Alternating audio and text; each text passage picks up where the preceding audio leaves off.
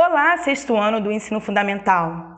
Prontos para a parte final do segundo bimestre? Porque finalmente chegamos na nossa última aula, aula 5 do segundo bimestre.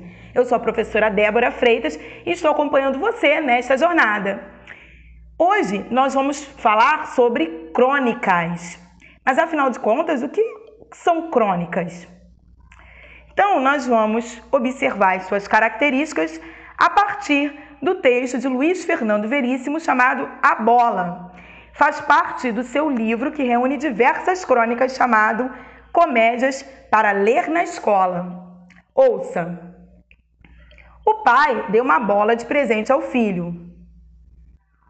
Lembrando o prazer que sentira ao ganhar a sua primeira bola do pai, uma número 5, sem tento oficial de ouro, de couro.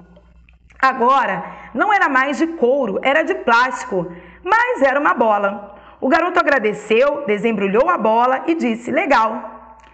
Ou o que os garotos dizem hoje em dia quando gostam do presente ou não querem magoar o velho.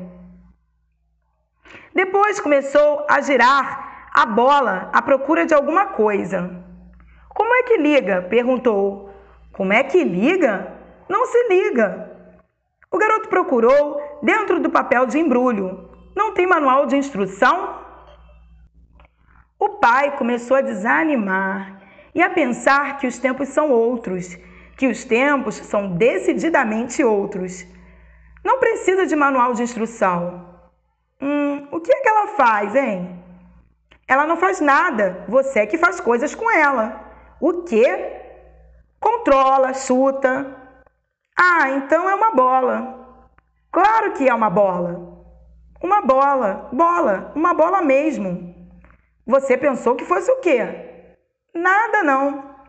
O garoto agradeceu, disse legal de novo e dali a pouco o pai o encontrou na frente da TV, com a bola nova do lado, manejando os controles de um videogame algo chamado Monster Baú, em que times de monstrinhos disputavam a posse de uma bola em forma de bip eletrônico na tela ao mesmo tempo que tentavam se destruir mutuamente.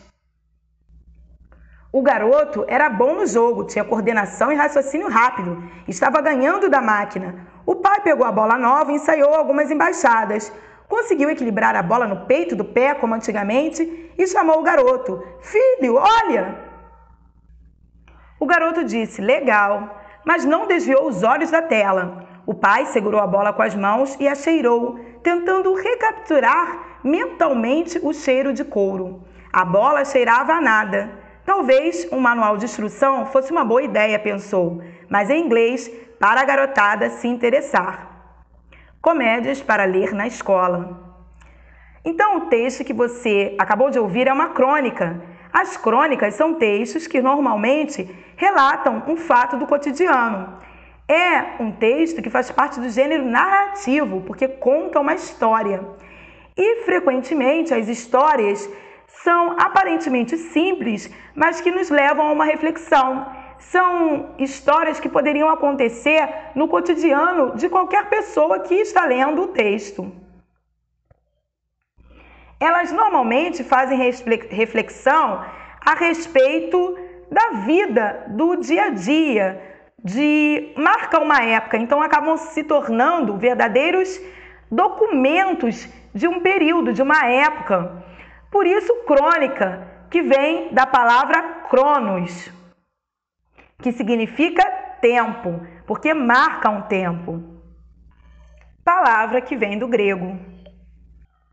Agora, o interessante deste texto que acabamos de ouvir e de ler é que ele marca a fala das personagens é, de uma maneira peculiar para mostrar e fazer alteração entre no diálogo entre a fala do pai e do filho.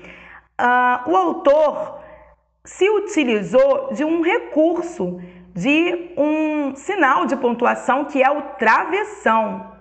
Então, a fala das personagens foi marcada o tempo todo por travessão, que é um sinal de pontuação que pode caracterizar uma conversa, um, di um diálogo entre as pessoas, entre as personagens.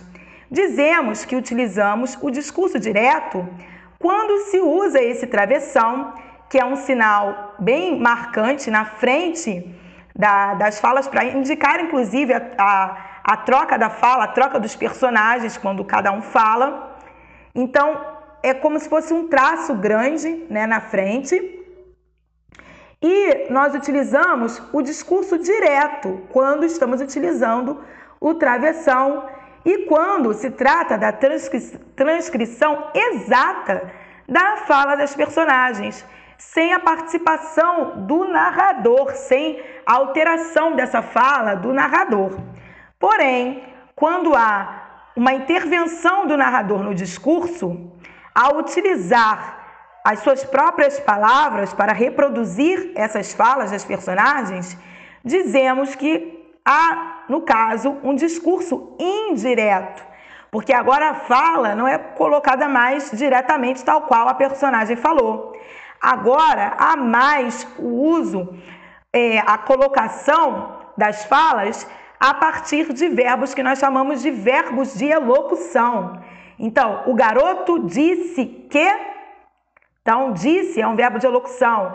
Exclamou, gritou, reclamou, indagou. Uh, são verbos de elocução ou também chamados de verbos de sende, ok? Então, o garoto disse legal, mas não desviou os olhos da tela. O narrador disse que o menino falou legal, certo? Então, eu espero que hoje você tenha aprendido bastante. Até a próxima. Tchau, tchau.